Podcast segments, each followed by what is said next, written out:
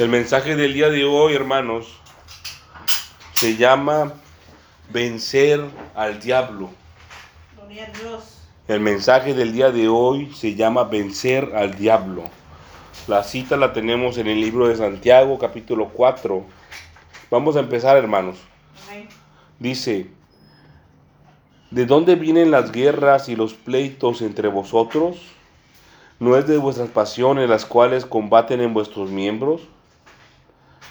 Dice, codiciáis y no tenéis, matáis y ardéis, de envidia y no podéis alcanzar, combatís y lucháis, pero no tenéis lo que deseáis porque no pedís. Pedís y no recibís porque pedís mal, para gastar en vuestros deleites, dice, oh almas adúlteras. Ya mucho se ha hablado, hermano, sobre este pasaje. Muchas veces se ha explicado. y mire cómo el Señor lo resume tan prácticamente. Dice, oh almas adúlteras. Dice, ¿no sabéis que la amistad del mundo es enemistad contra Dios? Cualquiera pues que quiera ser amigo del mundo se constituye enemigo de Dios. Y de aquí, hermanos, vamos a empezar este mensaje, de esta parte. Yo no voy a explicar a profundidad esta, esta- este, esto, este pasaje que acabamos de leer, hermanos, porque ya mucho se ha explicado. Pero sí voy a dejar en claro para quién es este mensaje. No es para todos, hermanos. No es para todos. Es para el que sí es amigo de Dios y es enemigo del mundo.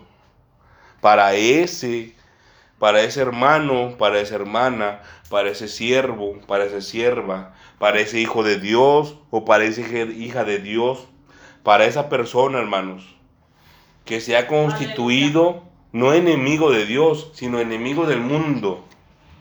Para ese es este mensaje. Para, para todo aquel que quiera vencer al diablo. Miren hermanos, el Señor no se equivoca en su palabra. Nos dice aquí en el versículo 4, oh almas adúlteras. ¿No sabéis que la amistad con la amistad del mundo es enemistad contra Dios? Nosotros como hijos de Dios no podemos ser amigos, ser amigos, fíjese muy bien lo que voy a decir, de lo que está en el mundo, lo que es del mundo. No podemos decir, hermanos, que yo soy que yo tengo un amigo, que yo tengo un amigo, que yo lo abrazo. ¿Saben lo que significa la palabra amigo? Vamos a empezar por ahí. Para que quede bien claro, hermanos. ¿Alguien me puede decir que es un amigo? Yo les voy a decir a qué se refiere la palabra amigo aquí en la escritura, hermanos. Porque a veces tenemos conceptos cerrados, conceptos que están equivocados, porque hemos visto muchas mentiras del enemigo y del diablo, porque estamos en el mundo, hermanos, y eso es normal, aquí, aquí estamos. Pero acuérdense que no somos de aquí. Para decir que nosotros somos amigos de alguien, tenemos que decir, mis hermanos y mis hermanas, que somos partidarios de ese alguien. Quiere decir esto, hermanos, que si alguien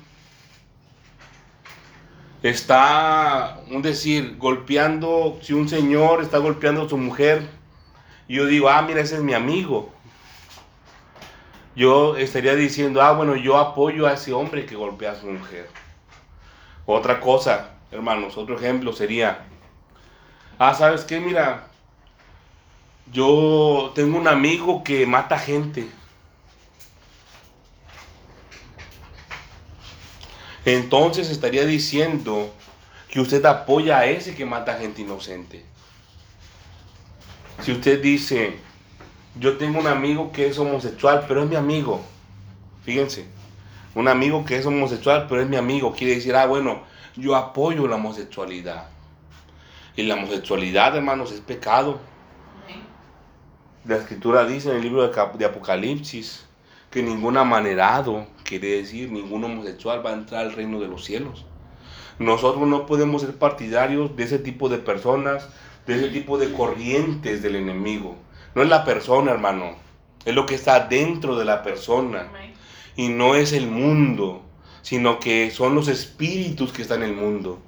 Nosotros no podemos ser amigos de los espíritus de las tinieblas que se encuentran en el mundo entero. Pero no lo podemos obligar, hermanos, a nadie. Si alguien lo quiere hacer, adelante, ¿verdad? Está en su, en su libre voluntad de hacerlo. Pero sépase que hay leyes espirituales que se cumplen, hermanos.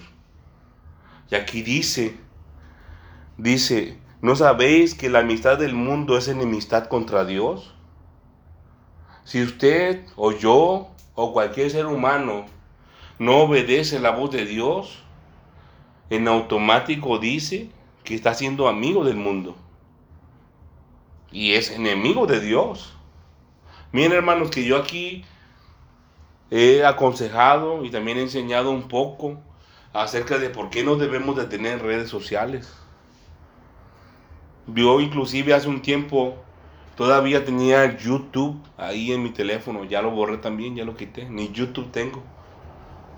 Porque se mueven muchos espíritus de las tinieblas en, en todas las redes sociales, no hay ninguna, ninguna hermanos, no hay ninguna red social que no tenga espíritus de las tinieblas ahí. Por el motivo que sea, hermanos. Por el motivo que sea. No, no, mi propósito no es discutir si son buenas, si son malas, o por qué si las usa o por qué no las usas, no. Yo solamente les expongo la verdad. Y es que si usted la tiene ahí, probablemente está siendo partidario, está siendo amigo del mundo y se está constituyendo enemigo de Dios. Los principales espíritus de las tinieblas que se mueven ahí son de cautividad, cautividad de la mente, principalmente. Dice, o pensáis que la escritura dice en vano, el espíritu que él ha, que él ha hecho morar en nosotros nos anhela celosamente. ¿A qué se refiere esto, hermano? ¿O pensáis que la escritura dice en vano? ¿Será que no le creemos a la palabra de Dios? Y por eso seguimos teniendo Facebook, bueno, ya no se llama Twitter, ahora se, ahora se llama X, Twitter, X, TikTok, YouTube y no sé qué otra red social más haya salido por ahí. ¿Le creemos más a eso que al Señor? En la, tecnología, hermanos, se mueven muchos espíritus de las tinieblas. Y ahora yo he notado que ciertas compañías se, se cambian sus giros para sobrevivir. Hasta entre ellos mismos se están comiendo. Dice, o pensáis que la escritura dice en vano, el espíritu que él ha hecho morar en nosotros nos anhela celosamente. Quiere decir, hermanos, que no puede haber otro espíritu dentro de nosotros. si hay otro espíritu dentro de nosotros, el Espíritu Santo no puede morar en nosotros. De ninguna manera. De ninguna manera. No es posible. Porque aquí dice, o pensáis que la escritura dice en vano, el Espíritu que Él ha hecho morar en nosotros nos anhela celosamente. Celosamente quiere decir que no quiere que nadie más esté ahí. A eso se refiere celosamente. Ahora, hermanos, con, estos, con estas partes que hagamos de leer, hermanos, y lo anterior no lo quiero explicar a profundidad porque hay mucho tiempo, hermanos, que vamos a invertir y ya se nos ha explicado mucho. Solamente quería dejar en claro para quién es este mensaje. Vencer al diablo. Usted, hermanos, tiene que creer verdaderamente en la palabra de Dios. Tiene que creer verdaderamente en quién es el Señor Jesucristo. Así como se explica en el libro de Juan capítulo 1, versículo del 11 al 14, creo que es aproximadamente, de cómo también nosotros somos hechos hijos de Dios. Tiene que creerlo de verdad. ¿Y de qué manera podemos decir que hemos creído, hermanos? Si hemos puesto por obra. No se trata nada más de decir con nuestra boca. No se trata nada más de eso. se ha enseñado mal la palabra de Dios, hermanos. En la radio, en la televisión, en las redes sociales, que si lo declaras con tu boca, así es. Muchas maldiciones, sí, hermano.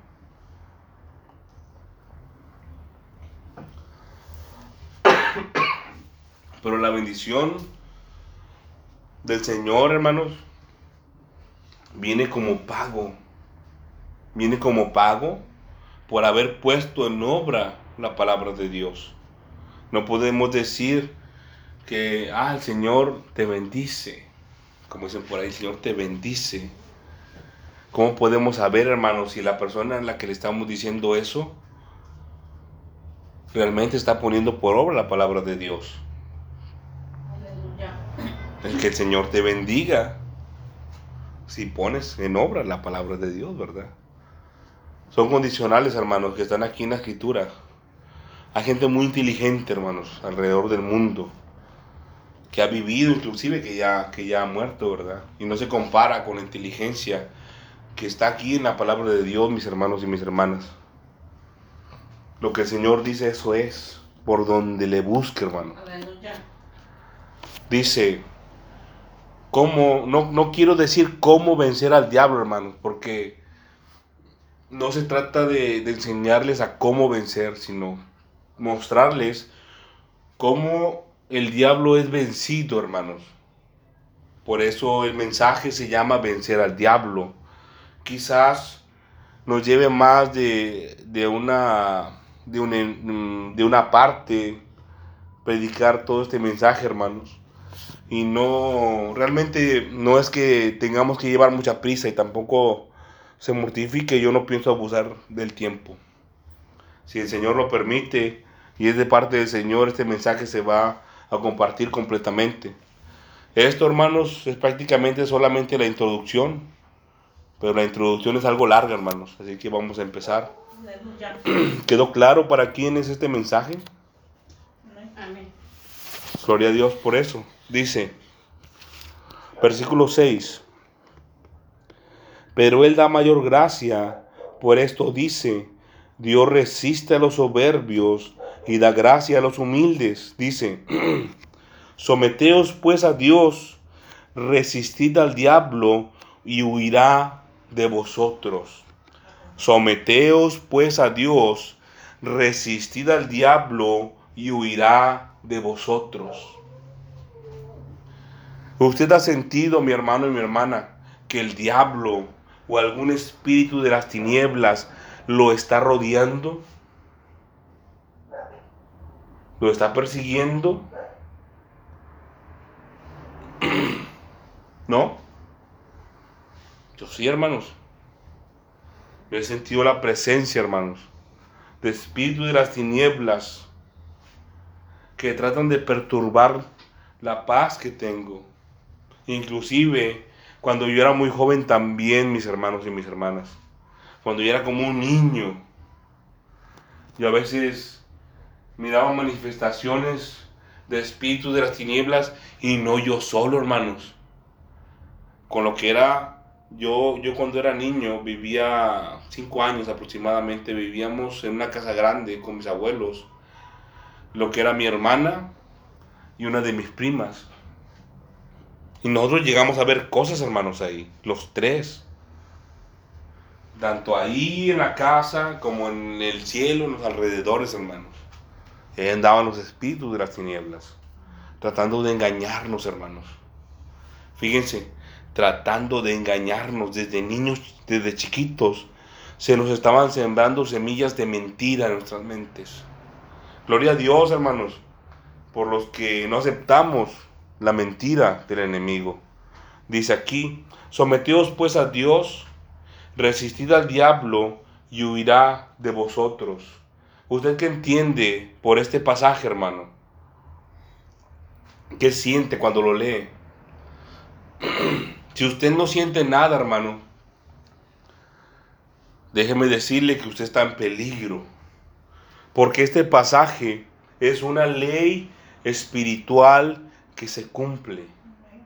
Ley espiritual que se cumple. Y si usted no siente nada, hermanos, quiere decir que usted no cree en la palabra de Dios. Y estarían en la parte de los seres humanos que están en el versículo 5 que dice, o pensáis que la escritura dice en vano. ¿Usted cree que el versículo 7 está escrito aquí en vano? No, de ninguna manera, hermanos, es una ley espiritual que se cumple. Someteos pues a Dios, resistid al diablo y huirá de vosotros. Esta es una introducción, hermanos. Este mensaje es una introducción para combatir con el enemigo y vencerle. Para combatir con el mismo diablo, el enemigo de nuestras almas, y vencerle. Esto es nada más la introducción, hermanos. El principio. Someteos pues a Dios, resistid al diablo y huirá de vosotros. ¿Qué entienden por esto, hermanos? Yo digo que es someteos, es quiere decir que le obedezcamos al Señor. ¿Algo así, hermanos? Obediencia. Así es, hace referencia a la obediencia. Y cuando, como ahorita estaban platicando ustedes de los, los ataques del enemigo, el enemigo viene y avienta sus datos en nuestra mente. Y ahí es donde uno los debe de resistir. Así es. Resistirlo, resistirlo cuantas veces venga, porque el enemigo es más persistente que muchas veces nosotros. El, el enemigo, el diablo, Sí. está loco, hermanos. Persiste, persiste hasta que... El diablo está loco. Gracias, hermana, por su, por su, por su participación. Y es cierto, persiste. Pero el enemigo está loco. Le voy a decir por qué. Porque él tentó al mismísimo Señor Jesucristo. A Dios mismo, hermanos. Eso está en el libro de Mateo, si no mal recuerdo, en el capítulo 4. Y dice que cuando el Espíritu, fíjense, el Espíritu Santo le llevó al Señor Jesucristo al desierto. ¿Qué es el desierto, hermanos? ¿Se acuerdan cuando le, vimos la, la, el calzado, el apresto del evangelio, del, del Evangelio de la Paz? La armadura de Dios. ¿Qué es el desierto? La tierra, la tierra inmunda. A eso hace referencia. Y fue para ser tentado. Y el diablo lo tentó. Pero eso, hermanos, no se lo voy a explicar porque es parte más adelante del mensaje. Gracias, hermana, por su participación. Y si hace referencia al, a a la obediencia al Señor, hermanos. Vamos a ir al libro de Proverbios.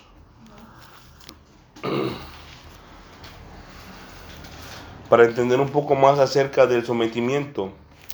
Proverbios capítulo 3. No pierda esta cita, hermanos, porque vamos a regresar. No pierda esta cita de Santiago. Vamos a ir al libro de Proverbios capítulo 3.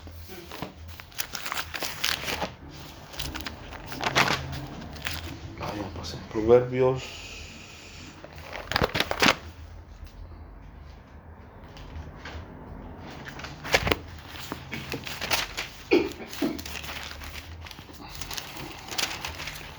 Tres treinta y tres, tres treinta y dos, perdón, Proverbios tres treinta y dos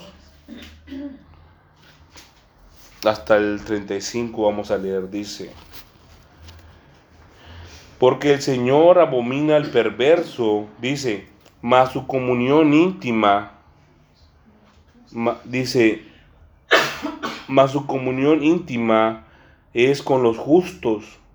La maldición del Señor está en la casa del impío, pero bendecirá la morada de los justos. Dice, Ciertamente Él escarnecerá a los escarnecedores y a los humildes dará gracia. Dice, los sabios hered- heredarán honra, mas los necios llevarán ignomía.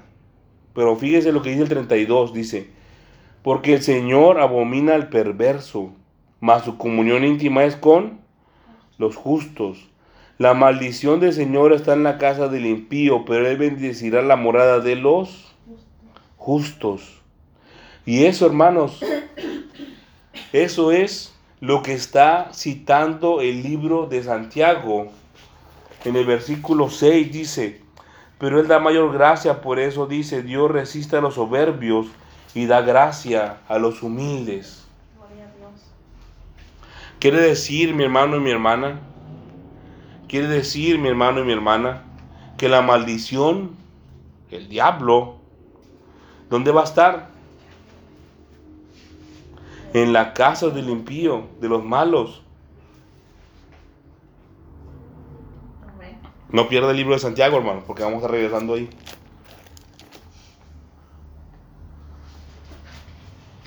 Más su comunión íntima, dice el que el 32, es con los justos. La maldición del Señor está en la casa del impío, pero bendecirá la morada de los justos. Ciertamente Él escarnecerá a los carnecedores y a los humildes dará gracia. Nosotros, mis hermanos y mis hermanas, como dice aquí el libro de Santiago, citando Proverbios 3, 32 al 35, dice, pero él da mayor, eh, pero él da mayor gracia, por esto dice, Dios resiste a los soberbios y da gracia a los humildes. ¿Quiénes son los humildes, hermanos? ¿Quiénes son los justos? Los que practican la justicia, hermanos. Como un panadero. ¿Qué hace el panadero? Pan. O hace llantas. O hace block. No, ¿verdad? Es como el tortillero. ¿Qué hace el tortillero? O tortillera. Tortillas. ¿Verdad? O compone carros. No, hermanos. ¿Qué es lo que hacen los justos? Justicia. Así es, hermana. Gracias. Los justos, hermanos, practican la justicia. ¿Y qué es la justicia, hermanos? Es lo que el Señor ha establecido como bueno, como lo que tenemos que hacer. Y también es lo que el Señor ha prohibido, lo malo, lo que no debemos de hacer. Eso es la justicia, hermanos. Cuando decimos, ah, es que es un hombre o una mujer justo, refiriéndonos a la palabra de Dios, estamos diciendo que ese hombre, esa mujer de Dios, sabe lo que es bueno y lo que es malo, lo que quiere el Señor y lo que el Señor no quiere. Dice la escritura, hermanos, en el Nuevo Testamento acerca de los fariseos, que ellos se justificaban a sí mismos. ¿Saben lo que hacían los fariseos, hermanos? Agarraban la escritura y decían, no, no, no, no, a ver, no. Yo no tengo la culpa por esto, por esto, por esto y por esto y por esto. Y yo me justifico, yo no tengo la culpa y yo aquí estoy libre de todo pecado y a mí no me echen la culpa. Es lo que hacían los fariseos, hermanos, en el tiempo antiguo. Se justificaban a sí mismos. Pero el Señor no quiere que hagamos nosotros eso, hermanos. Que nos estemos justificando cada rato. Hay cristianos que lo hacen. Se justifican a sí mismos. Y el Señor no quiere eso, hermano. En cambio, el Señor quiere que usted y yo practiquemos la justicia para que seamos acreedores a las bendiciones que están ahí en Proverbios 3:32 al 35, hermanos, como justos, como humildes. Aleluya. Dice que a los humildes dará gracia, hermanos. Y hay gente que dice, es que mira, es que yo tengo un carácter muy fuerte. Escuchen, hermanos, y en la televisión sale y en las novelas sale. Yo cuando escucho, muchas veces he escuchado, hermanos, es que no, hombre, él tiene un carácter muy duro, muy fuerte. No es cierto, hermanos. Está mal. Está equivocado. Es todo lo contrario, un carácter débil. ¿Qué de fuerte puede tener una persona intemperante, incontinente, que no se puede contener lo que dice? Es todo lo contrario, hermanos.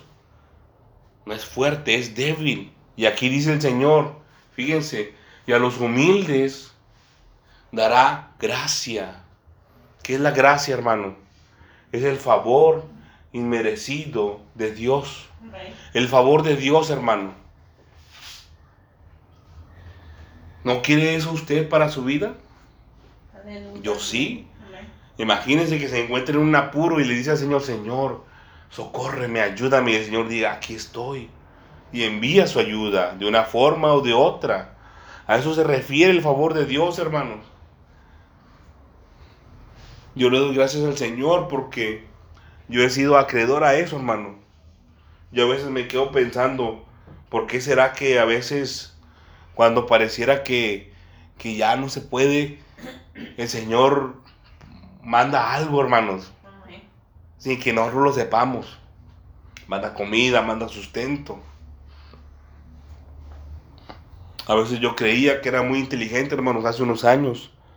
Ahora yo entiendo que no es así, hermanos, porque no depende de mi inteligencia, ni de mi fuerza, ni de mi sabiduría, sino que todo depende del Señor. Porque su palabra así lo dice, hermanos.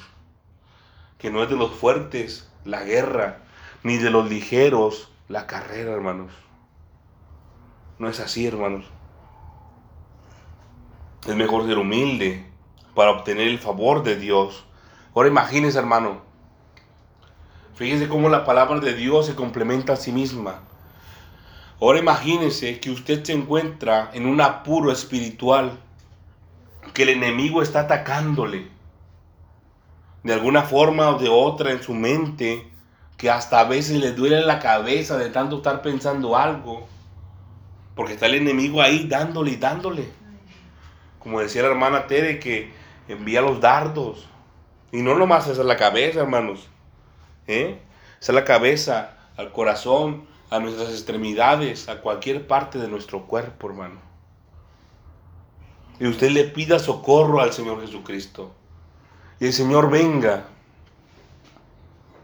Pero venga por causa de qué? De la humildad, hermano, también. De la humildad, de reconocer que Él es Dios y que Él tiene razón. Vamos a continuar, hermanos, ahora sobre la justicia, porque ese es el camino, hermanos, del sometimiento al Señor. ¿Cómo nos vamos a someter al Señor, her- hermanos?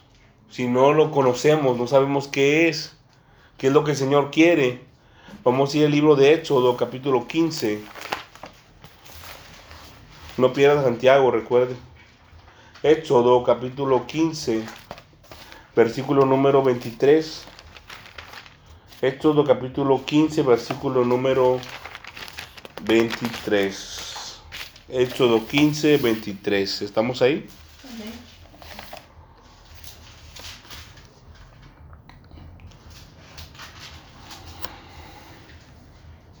Ah, perdón, me equivoqué. 15,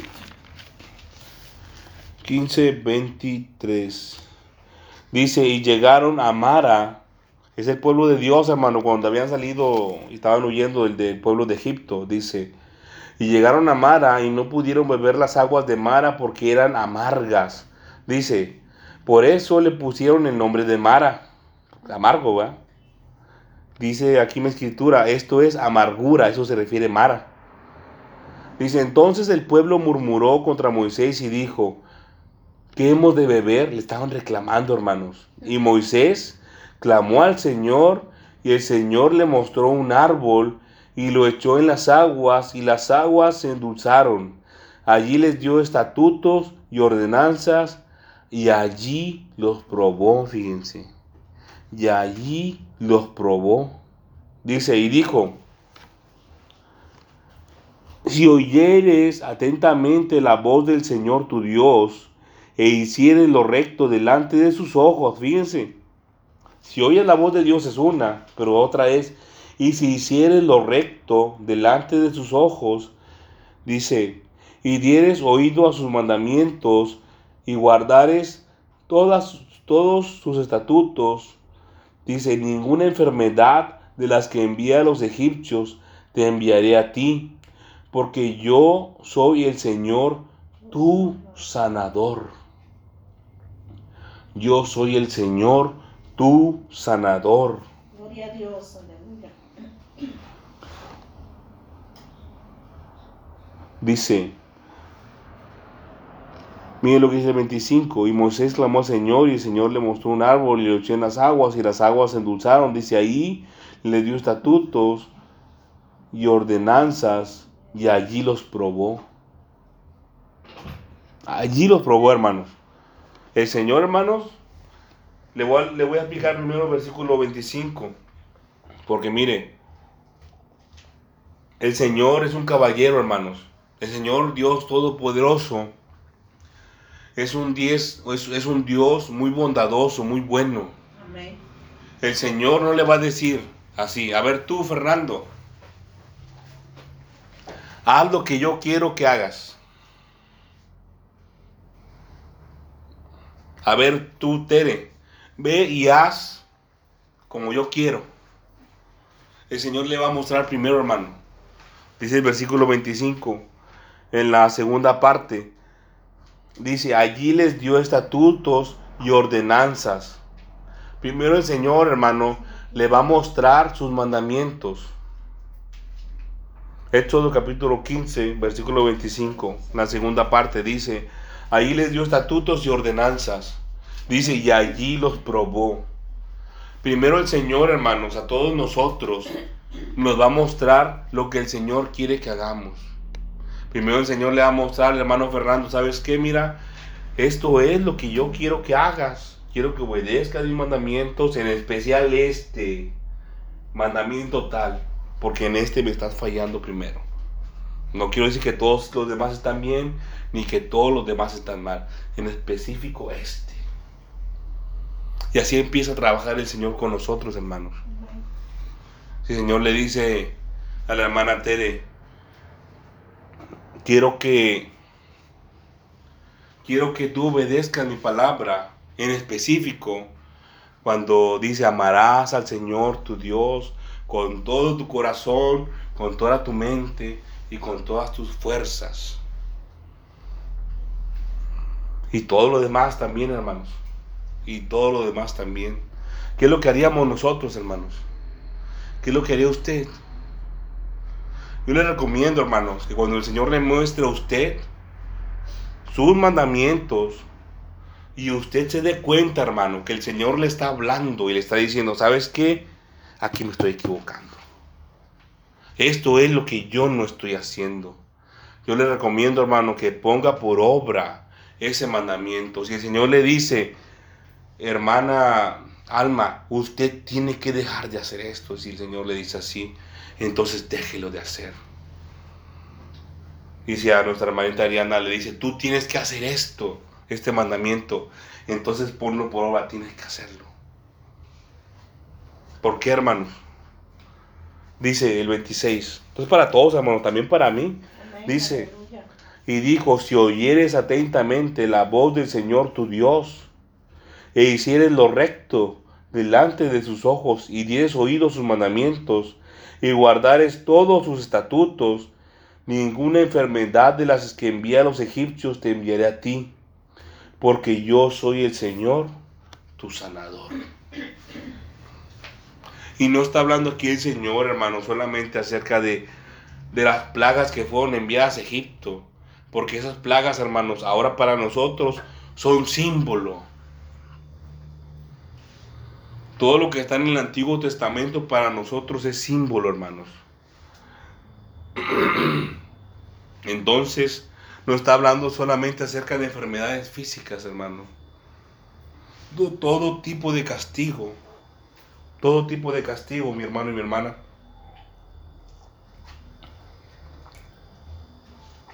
Ay, disculpen, pero Aleluya. gloria a Dios. Pero tengo un problema con mi garganta, ¿verdad? Adelante. Este, lo que está hablando ahorita es de lo que, de lo que está hablando de, de la palabra ahorita, de lo que pasó antes, que dice que son símbolos. Se puede decir también que son ejemplos para nosotros. Así es, hermano, también. Eso, eso, a eso se refiere lo que dice la misma palabra de Dios. De sí misma, que son símbolo y ejemplo para nosotros. Todo lo que le aconteció al pueblo de Dios en el tiempo antiguo, hermanos, debe ser de ejemplo para nosotros. Y si hicieron algo malo, no hacerlo. Y si hicieron algo bien, hacerlo. ¿A ¿Qué, qué es algo malo que habrán hecho el pueblo de Dios en el tiempo antiguo, hermanos? Algo malo. Algo malo. Dice la palabra de Dios que eran rebeldes. Entonces nosotros, hermanos, si eso es ejemplo para nosotros, nosotros no debemos ser rebeldes. Porque dice, dice en muchas partes el Señor, pueblo rebelde, pueblo rebelde, pecador. Pero ¿qué fue lo bueno del pueblo de Dios, hermano? Y eso está en su sangre de ellos, hermano. Que ellos le creyeron al Señor. Y ellos se arrepintieron, hermano. Cuando el Señor les hablaba, ellos entraban en ayunos, buscando el favor de Dios. Eran prontos, se daban cuenta.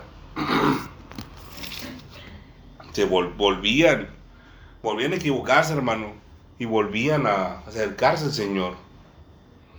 Tenemos el ejemplo de Daniel. Daniel entró en ayuno con sus amigos.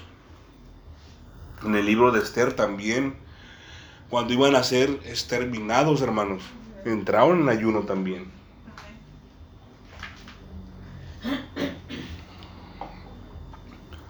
Vamos a ir al libro de Lucas, capítulo 2.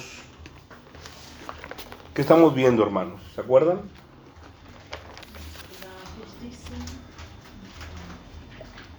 La justicia, ¿verdad? ¿Qué es la justicia? Porque vamos a cambiar de tema.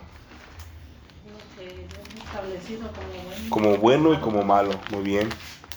Hermana Teres se lleva muchas palomitas últimamente. Eso es bueno, ¿verdad? Para ella. Lucas capítulo 2.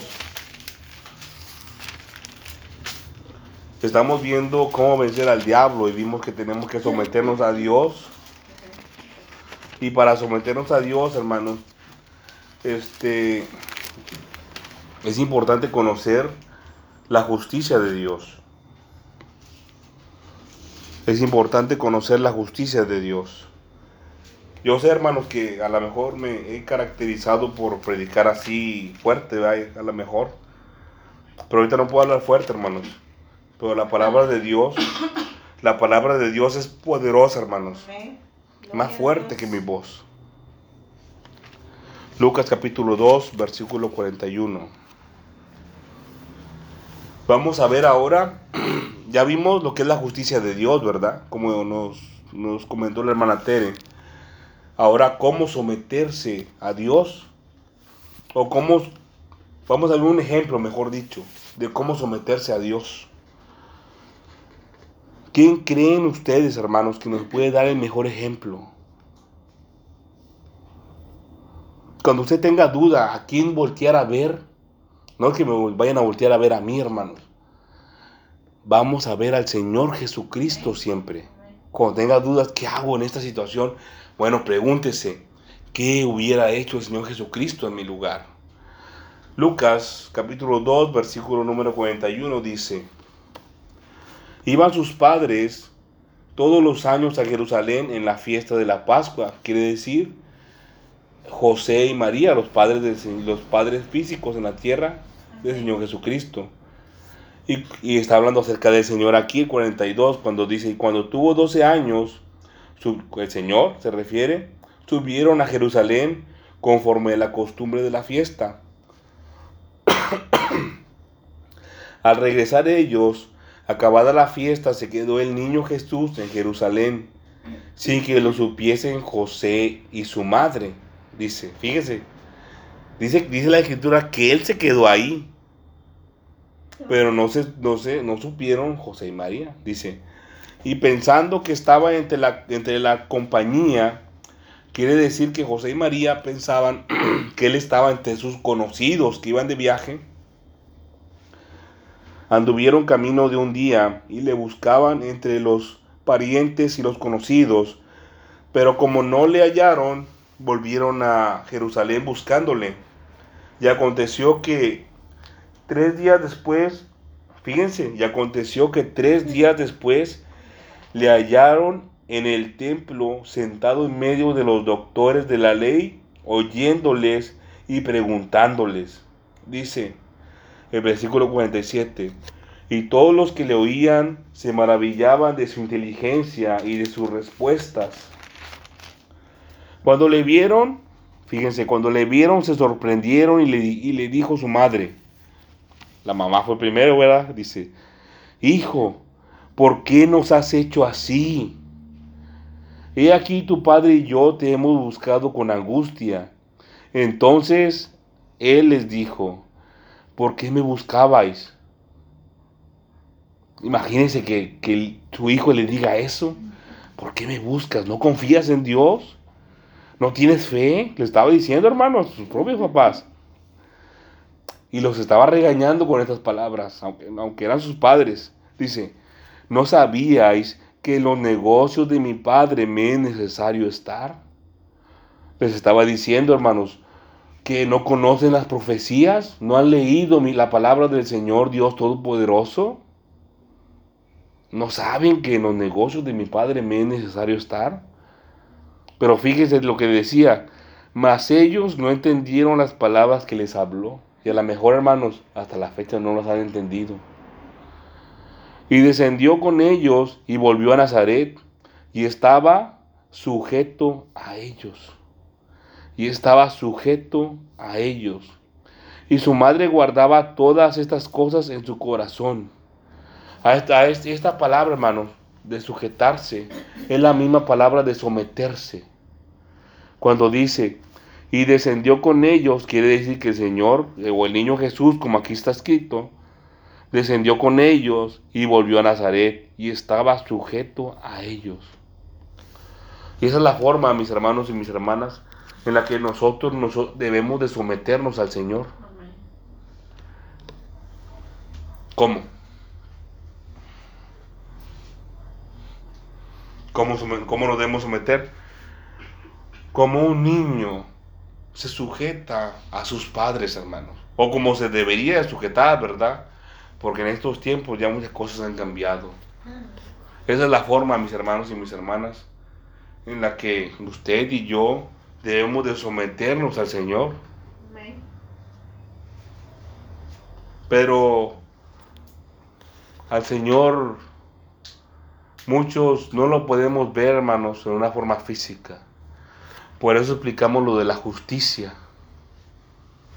Dice, dice el Señor, dice el Señor, en el libro de Proverbios, capítulo 3, versículo 32 al 35, donde leímos, este, no, perdón, en el libro de Éxodo, que si, si oímos la voz de Dios y si hacemos lo recto, dice, esa palabra recto hace referencia a la justicia de Dios. Si hacemos lo recto, lo que es bueno.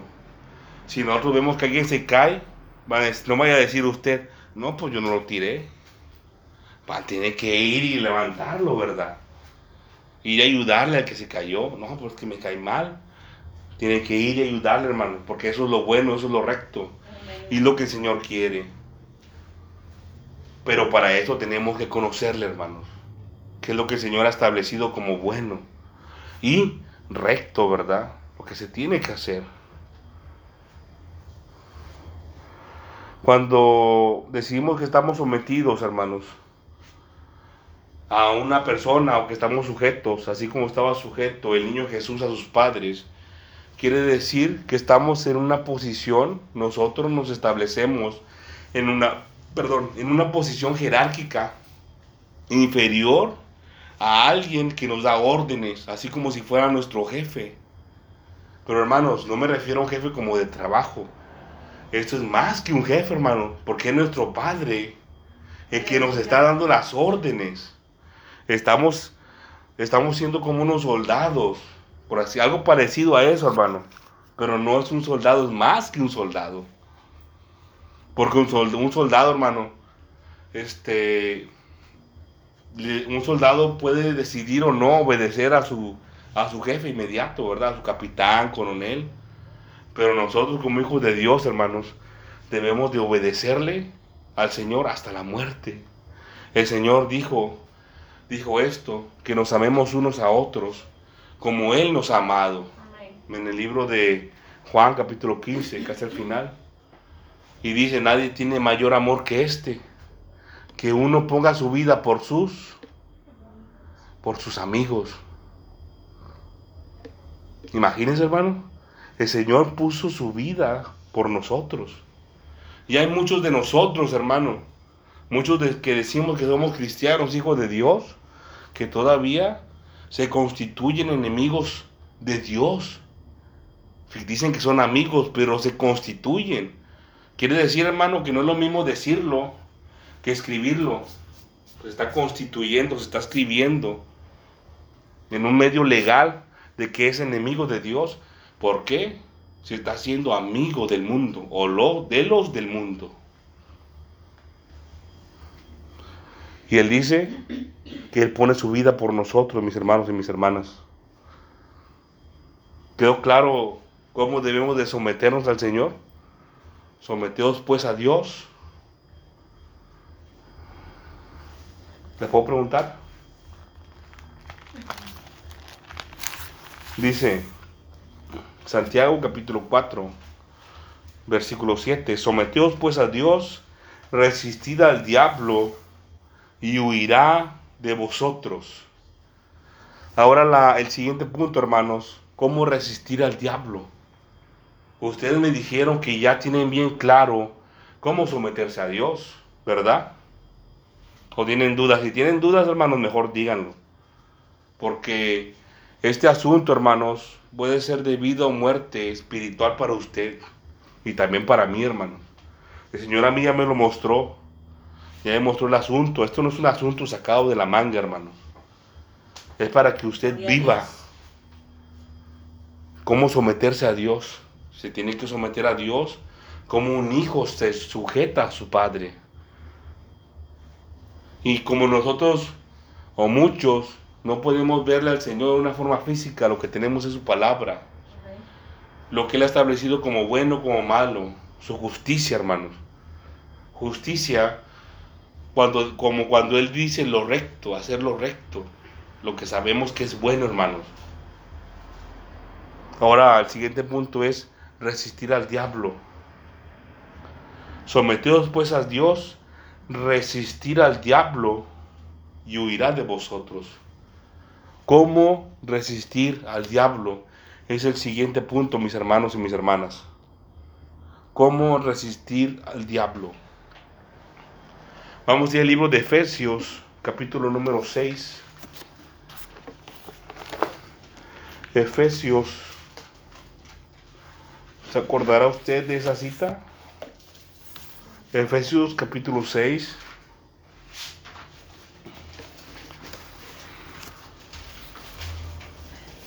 Pronto vamos a terminar esta parte del mensaje, hermano, porque no vamos a acabar hoy. Pronto vamos a acabar. Estamos tratando de hacerlo no mayor a una hora. Los mensajes. ¿Cómo resistir al diablo? Efesios capítulo 6, versículo 10 dice, ¿estamos ahí hermanos? Dice, por lo demás, hermanos míos, fortaleceos en el Señor y en el poder de su fuerza. Dice, dice, vestíos de toda la armadura de Dios para que podáis estar firmes contra las acechanzas del diablo, porque no tenemos lucha contra carne y sangre, sino contra principados, contra potestades, contra los gobernadores de las tinieblas de este siglo, y contra las huestes espirituales de maldad en las regiones celestes. Esos son nuestros enemigos, hermano. Los espíritus de las tinieblas, dice. Versículo número 13. Por tanto, por tanto, tomad toda la armadura de Dios para que podáis resistir en el día malo. Para que podáis que resistir en el día malo. Dice, y habiendo acabado todo, estar firmes. Estar firmes. La palabra firme, hermano, se refiere a estar así, de pie. Casi, casi así como posición de pelea. Pero estar de pie, estar parado. No estar tirado en el piso, o así, de que, ay, ya, casi no la no. Estar firmes. En lo espiritual, hermano. A eso se refiere. Pero fíjese cómo dice el, el versículo 13. Por tanto, tomad toda la armadura de Dios. ¿Se acuerdan cuál es la, la armadura de Dios? ¿Estuvieron presentes a todos los mensajes de la armadura? A lo mejor lo vamos a volver a compartir esos mensajes, hermano. El, el yelmo de la salvación. Yelmo de salvación, El porque empezamos. Escudo de la fe. el, este, el yelmo, el- El yelmo ya lo dijo. el. Escudo de la fe. El calzado del apresto del Evangelio de la paz. El cinturón. ¿De qué? De la verdad. De la- La coraza de qué? La coraza de justicia. La espada de qué? Del espíritu. Del Espíritu. Que es la palabra de Dios. Así es, hermano. Aquí lo vamos a ver, no se preocupe, te lo vamos a ver todo. Dice, por tanto, tomad toda la armadura de Dios, toda. Dice, para que podáis resistir en el día malo. Fíjense, tenemos que portar toda la armadura de Dios completa. Ahorita la vamos a ver, como está escrito aquí. Pero ¿para qué? Para que podáis resistir en el día malo. Fíjense hermanos, esto lo escribió el apóstol Pablo. Y lo que estamos estudiando lo escribió Santiago, hermanos. Lo- ellos lo escribieron. Pero ¿quién cree, hermanos, que ese que le está hablando a usted? El Señor Dios Todopoderoso, a través de ellos, que escribieron aquí esto. Por eso la palabra de Dios se complementa, hermanos. Tenemos que someternos al Señor. Usted no puede pelear contra el diablo, hermano, contra el enemigo. No puede pelear contra el diablo si antes no se ha sometido al Señor. No se puede. ¿Sabe lo que va a hacer el diablo con usted? Lo va a agarrar como una bolita de estambre, hermanos. Nomás para acá y para acá, para acá y para acá. Lo va a andar así jugando, el gatito, como un gatito. Como cuando el gato no se quiere comer al ratón, nomás lo anda ahí jugando, lo anda ahí clavando de las uñas y el ratón no puede ni correr. Inclusive cuando está muerto, todavía le sigue jugando con el ratón y el gato, hermano. Así lo va a traer el diablo. Si trata de pelear contra él y no se ha sometido al Señor. Y ahí es donde muchos se equivocan, hermanos. Ahí es donde muchos se equivocan. Quieren ir a eva- evangelizar, hermanos. Imagínense muchos estando en pecado. No se puede, hermanos, de ninguna manera. De ninguna manera se puede hacer eso. Por eso dice la palabra, ¿no? Que un, un ciego no va a ir a otro ciego. ¿Por qué? Caerán. Caerán los dos en el mismo pozo. Al infierno van a ir. Dice, para que podáis resistir en el día malo. Este es el enlace, hermano, de usted y yo, cómo podemos resistir al diablo. ¿Sabe lo que, a lo que se refiere la palabra resistir?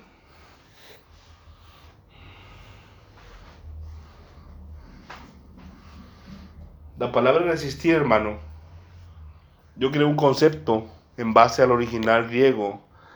Dice, pararse en contra u oponérsele a alguien. En este caso el enemigo. Imagínense si el enemigo viene y usted sufre el daño. Y ya, pues ya, ya le afectó, ¿verdad? El enemigo. Pero si el enemigo viene y usted se defiende, hermano. Si usted reprende a los espíritus de las tinieblas en el nombre del Señor Jesucristo, eso lo vamos a ver más adelante, hermano, mucho más adelante. En el nombre del Señor Jesucristo. Al enemigo se le ataca con la espada del Espíritu, que es la palabra de Dios. Dice aquí, vamos a ver. Habiendo acabado todo, estar firmes, estar de pie, hermano. Dice, estad pues firmes, versículo 14, ceñidos vuestros lomos con la verdad. Ceñidos vuestros lomos con la verdad. Los lomos, hermanos, es esta parte del cuerpo. La parte de la espalda baja. De allí, hermanos, esta parte de la, de la parte de la espalda baja, ahí radican las fuerzas del, de- del ser humano, del hombre y de la mujer. Cuando usted va a empujar algo, aquí hace fuerza, ¿no? En las caderas. Cuando va a cargar algo, aquí hace la fuerza. Ceñidos vuestros lomos con la verdad. Quiere decir que se pone como una faja. Por eso yo les expliqué que era el cinto de la verdad, un cinturón. Porque el enlace de la palabra de Dios hace referencia al libro de Isaías y le llama cinto o cinturón de la verdad. Ese es el primero. Y vestidos con la coraza de justicia. La coraza de justicia es como la parte de la armadura que va aquí enfrente, pero también es por atrás. Por enfrente y por atrás. Se, eh, conforma de dos partes. Y esa le protege, hermano, principalmente. Le voy a hablar así rápidamente, hermanos, y con esto vamos a terminar. Yo, cuando expliqué cada punto de la armadura de Dios, me tardé casi hasta dos horas, hermano, en algunas partes. Pero se lo voy a explicar rápidamente. Del cinto de la verdad, mis hermanos y mis hermanas, es la forma en la que usted puede protegerse de sus fuerzas. Cuando el enemigo le ataque, que sus fuerzas permanezcan en usted. Muchos le piden fuerzas al Señor, Señor, dame fuerzas. Y el Señor la envía, hermanos, pero el enemigo se la quita. Le quita las fuerzas que le envía porque no está bien puesto el cinturón de la verdad. Cuando usted practica la verdad, mi hermano y mi hermana, cuando usted practica la verdad, las fuerzas permanecen en usted. No es que esté hecho de verdad, es que tenemos que practicar la verdad. Dice, y vestidos con la coraza de justicia. La coraza de justicia es la parte de la armadura que va aquí enfrente, es como si fuera un caparazón, una coraza que nos protege. Pero dice coraza. De lo que nos va a proteger principalmente la coraza de justicia es nuestro corazón de carne, de nuestra mente, nuestra carne. Coraza de justicia nos va a proteger, hermano, principalmente, principalmente de los ataques del enemigo. Fíjense, porque la hermana dijo, hace un momento nos puso un ejemplo del yelmo de salvación, que nos ataca. Ese es un tipo de ataque nada más. La coraza de justicia no nos protege de los ataques de la mente, hermano. Nos protege de las tentaciones carnales. Cuando usted practica la justicia de Dios, usted muy difícilmente va a caer en las tentaciones de la carne. Y no me estoy refiriendo solamente a los deseos este, o deleites de la carne. Porque cuando decimos, ah, la carne, muchos dicen las pasiones sexuales, lo que es lotorerías, lo que son todos tipos de deleites, no hermano. También a la carne le gusta enojarse. A la carne le gusta pelearse a la carne le gusta vanagloriarse. Eso lo vimos ahí, hermano. Ahí. Pero hasta ahí vamos a quedar. Porque ya el tiempo se nos está acabando. Y va a haber más tiempo de volver, volver a explicar. Dice, y calzado los pies con el apresto del Evangelio de la Paz, versículo 15. Calzado los pies con el, con el apresto del Evangelio de la Paz. Es un zapato, hermano. Es un zapato. Pero es un zapato, hermano, bien cerrado. El apresto, que quiere decir apretado. Apretado, hermano, sus pies. ¿Para qué? Para que no se ensucien sus pies, su camino, mientras usted está aquí en el mundo. Para eso es, mi hermano, mi hermana. El Señor Jesucristo oró por sus discípulos y también por todos nosotros que íbamos a creer en lo que ellos dirían. El Señor Jesucristo oró por nosotros, dijo, Padre, no quiero que los quites del mundo. Pero ellos no son del mundo, sino que quería que nos cuidara del mundo. Que nos cuidáramos del mundo. El Señor le limpió los pies a sus discípulos, hermano, y les explicó por qué. Porque ya estamos todos limpios. Lo único que nos ensucia son los pies. Porque estamos en este mundo, mi hermano y mi hermana. Por eso vuelvo a lo mismo. Borre el Facebook, el Twitter o el, o el X, ya le cambió nombre, X, YouTube, Facebook, lo que sea que tenga red social. Nosotros no somos de este mundo, hermano, pero Aquí estamos en el mundo. Y el Señor Jesucristo oró para que nosotros fuéramos protegidos de este mundo. No podemos constituirnos enemigos de Dios, acuérdese. Dice, sobre todo, tomad el escudo de la fe, versículo 16. El escudo de la fe.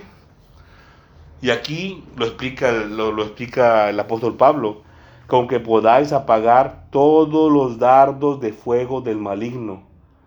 ¿Se acuerdan que la hermana T nos dijo de los ataques de la mente, ¿no? Que nos protege el yelmo, el yelmo de salvación, y es cierto. Hay ataques que van dirigidos a distintas partes del cuerpo. Pero aquí dice todos, Amén. todos los dardos de fuego del maligno, del diablo. Con el escudo de la fe. Yo les expliqué, hermanos, que hay dos tipos de escudos de la fe en ese tiempo. El primer escudo de la fe es el escudo de la fe de Abraham, ¿se acuerdan? Es un escudo pequeño, como así, mire, redondo, que nomás le protegía a esta parte del cuerpo, o a donde se lo pusiera, ¿no? Un escudo pequeño que se ponía aquí en la mano. A eso se refería el escudo de la fe de Abraham cuando lo expliqué. Pero el escudo de la fe del Señor Jesucristo, hermanos, la confianza en el Señor, en el Señor Jesucristo es un escudo de ese tamaño, hermano. Tamaño de una puerta. Imagínense que tú estás cargando un escudo así. Cuando le va a caer un dardo, hermano, le va a proteger totalmente. Y más si está ungido con el Espíritu Santo. Dice, y tomad el yelmo de salvación. Dice, y la espada del Espíritu. Pero bueno, el yelmo de salvación, hermano. ¿De qué está hecho, de qué está hecho el yelmo de salvación? De salvación, hermano. ¿Qué quiere decir esto? Que muchas veces el enemigo le va a venir a atacar en su mente a usted. Este es un ataque en la mente, hermano. Disculpe. Este es un ataque de la mente. Le va a venir a decir a usted que usted no es un hijo de Dios. Le va a sembrar dudas en su mente. Y le va a decir, no, tú no eres cristiano. Tú no eres hijo de Dios. Dios no te escucha. Dios no te oye. Esos ataques del enemigo, mi hermano y mi hermana, van a rebotar. Cuando usted porte el escudo, perdón, el yelmo, que es el casco de salvación. Cuando usted tenga bien claro, hermano, y haya creído lo que la palabra de Dios dice acerca de la salvación, que si usted cree en el Señor Jesucristo, ¿quién es Él? Que Él es el Salvador del mundo, que Él es el que pagó por sus pecados, que Él es el Hijo de Dios, que Él es el que le va a dar la vida eterna, que Él es Dios mismo. Cuando usted crea esto, eso y más cosas, hermano, acerca del Señor, y aparte dice también que cuando usted le reciba, quiere decir como gobernador de su vida. Amén. Aleluya. Cuando usted ponga por obra la obediencia a los mandamientos del Señor, que eso quede bien claro en su mente, hermano. Entonces ya usted va a tener su yelmo de salvación. Y no importa lo que el enemigo le diga, no importa si se le empieza a carqueajear aquí en la oreja, hermano. Eh, usted sepa que en usted hay poder para reprender a todo espíritu de las tinieblas. Amén. Gloria a Dios. todo espíritu de las tinieblas. Dice, y la espada del espíritu que es la palabra de Dios. Está muy claro, hermanos. Es la forma en la cual nosotros vamos a atacar al enemigo. Atacarlo con la palabra de Dios. No le, va a decir nada más, vete. Te reprendo en el nombre del Señor Jesucristo. Así, hermano. Parte de la escritura que usted recuerda, hermano. La luz en las tinieblas resplandece. Y las tinieblas no prevalecen ante la luz.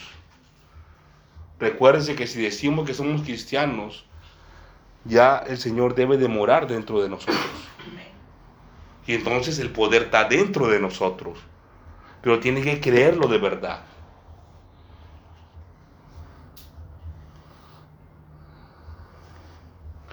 Dice, y tomad el yelmo de salvación. Versículo 17, tomad el yelmo de salvación.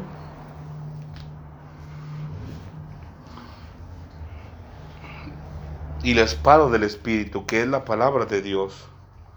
El siguiente punto, mis hermanos y mis hermanas, que vamos a ver, va a ser el de cuando dice el libro de Santiago, someteos pues a Dios, ya lo vimos, resistid al diablo, lo acabamos de ver, hermanos, de una forma así, este, general. Y el siguiente punto es, huirá de vosotros. Eso lo vamos a ver, hermanos, cuando, cuando el Señor nos vuelva a prestar oportunidad de, de compartir este mensaje, hermanos. Lo más importante ya lo hemos visto, hermanos. Falta solamente esta última parte. Vamos a ponernos de pie, hermanos, para